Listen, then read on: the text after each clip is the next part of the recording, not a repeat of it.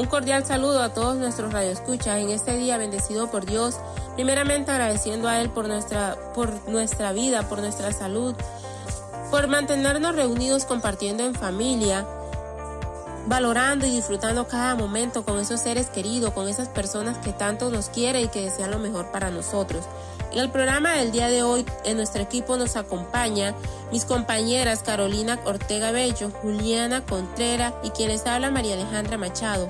Hoy les hablaremos sobre un tema que viene afectando nuestra sociedad, sobre todo a esas personas más vulnerables de nuestras ciudades y urbanizaciones. Este tema que abordaremos a continuación es un tema de vital importancia porque aquí se ven donde la, donde la exclusión social es lo que más afecta, ya que no tenemos un derecho de igualdad del cual está siendo violado, tenemos un derecho al respeto y que eso hoy en día está tan vulnerable que muchas personas, aunque no tengamos los mismos recursos económicos, también merecemos una vida digna. Este tema es la expansión urbana y segregación socioespacial de las grandes ciudades. Cuando nos referimos a esto, hacemos alusión al fenómeno urbano, consistente en una concentración de poblaciones favorecidas en territorios circuncentos, como barrios, manzanas, zonas, suburbios, ciudades, caracterizada por una degradación física, como mal estado o disposición inadecuada de las construcciones, y una degradación social, como la marginalidad, la delincuencia, el paro elevado, la exclusión, la pobreza, el, fracaso escolar, aislamientos, en tanto otros, en tanto otros espacios em, urbanos hacen alarde de ser barrios ricos o en todo caso netamente menos estigmatizado, es decir, la segregación urbana es una especialización o división social del espacio urbano o dicho en otras palabras, una proyección en el territorio de las diferencias sociales. Un ejemplo muy claro está aquí en Lima, Perú. Eh, en esa ciudad sucede que existe hicieron un muro de una altura de aproximadamente 3 metros de alto, con alambre de púa ya al final, encima. Este muro divide a los pobres y a los ricos de esta ciudad. Estos pobladores, los mismos quien han bautizado al muro como el muro de la vergüenza. Aquí está muy claro que este es un cerco que pinta en un solo cuadro la desigualdad. De un lado tiene lujosas casas y modernas edificaciones y del otro lado su rostro más precario. En esta, en esta ciudad en pasa que marca distintas realidades que marcan nuestra sociedad.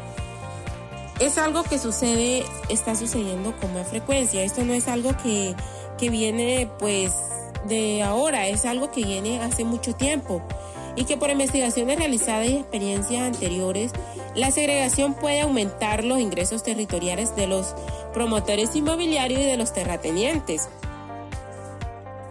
Entonces, como le decía, este fenómeno no es algo eh, nuevo, es conocido históricamente, la división social del espacio urbano y la proyección sobre el territorio de las diferencias sociales.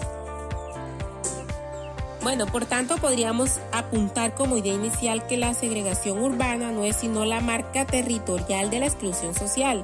Estamos ante un problema de envergadura, puesto que la segregación de la población en el, en el espacio eh, son por rentas, por etnia, por raza. O esta es la manifestación territorial de procesos de injusticia social y falta de equidad, pudiendo ser fuente de inestabilidad social, marginación, violencia y delincuencia. Bueno, muchas gracias Aleja por tu intervención, por tu valiosa intervención y pues continuando con el tema del cual nos venías hablando que es muy interesante, hablaremos de la expansión urbana y la segregación socioespacial en grandes ciudades. Hablaremos de Francia y Estados Unidos en este caso, y a continuación de eso hablaremos de los problemas de, exclusión social y segregación espacial con que cuentan estas dos ciudades, claro está. Y pues para aclarar esta situación se puede definir también que tanto como Francia y los Estados Unidos han debido hacer frente a, ante estas situaciones de exclusión social que son tan graves, estas exclusiones de segregación social de segregación espacial. Se puede decir que el problema en ambos lugares es muy similar. El peligro que representa este tema es similar en, los, en, las, dos, en las dos partes. Que se cometen cosas que no deben cometerse, que no deben pasar debido a esta segregación espacial y, exclusión social. Eh, hablando ahora en el contexto actual, claro está, la segregación espacial en nuestro contexto pues no es tan nuevo, claro está, no es, no es nuevo porque eso viene de, tiempo atrás. Tenemos que ser muy, muy claros en ese, en ese sentido. Y también decir que eh, la segregación racial históricamente como es como una división social y significa que, que hay diferencias entre las diferencias sociales entre las personas, por así decirlo. Eh, continuando de esto, existen pues tres contextos que yo considero muy importantes en la actualidad y pues que están ahí como muy importantes. Eh, pues el aumento notorio, muy notorio de, del, del, precio de las viviendas en España es algo como muy importante y que hay que recalcar porque es un detonante también hay chiquito pero es un detonante. Eh, el cambio de modo de uso del territorio también se cambió muchas cosas en esta parte. Y pues el que yo considero ya el detonante, que fue que aparte de eso, el tercer como componente, fue la creciente llegada de inmigrantes al país. Eh, tanto España como Estados Unidos sufrió esta llegada de inmigrantes, claro está. Y pues para terminar de completar, como por así decirlo, estos casos, eh, los contextos culturales, dado que eran diferentes, chocaron, ¿no? De cierta manera, las diferencias culturales iban a chocar porque eh, no es lo mismo convivir con alguien de, de nuestro mismo país, ¿no? por así decirlo. Eh, se dice que este problema es el que representa la segregación espacial. Este es como el objeto de estudio, como la estructura de estudio. Eh, que el objeto del presente trabajo es introducir algunas reflexiones jurídicas. Este problema se divide en dos. La primera forma es precisas diversas experiencias comparadas, el derecho urbanístico se ha erigido como instrumento de lucha contra la segregación espacial. Y pues por otra parte también se tiene en cuenta el análisis que se centra sobre la realidad española e estadounidense. Y pues este fue como mi aporte. A continuación los dejo con mi compañera que va a terminar de, de explicarles lo que yo no logré como pues hacerles entender. Pues creo que el tema quedó muy claro. Muchas gracias y pues los dejo con Carolina. Caro, continúa. Buenos días chicos, les habla esta humilde servidora que los va a acompañar esta mañana de hoy. Mi nombre es Carolina Bello, vamos a hablar un poco sobre esta problemática y este tema que es muy importante, que es la segregación espacial urbana como todo problema, siempre hay una consecuencia y ante toda consecuencia hay una solución. Pero primero que todo vamos a hablar un poco sobre las consecuencias. La segregación urbana presenta consecuencias dependiendo de la ciudad donde se encuentra, su tipo de política pública, habitacionales y culturales. La segregación ha aumentado en diferentes sociales, económicas, lo que genera una gran desigualdad entre los sectores céntricos y periféricos de la ciudad. Claro, ustedes dicen, la segregación urbana afecta ámbitos. Claro que afecta nuestros ámbitos. Afecta la producción, ya que presenta estructuras de oportunidades diferenciadas en las ciudades.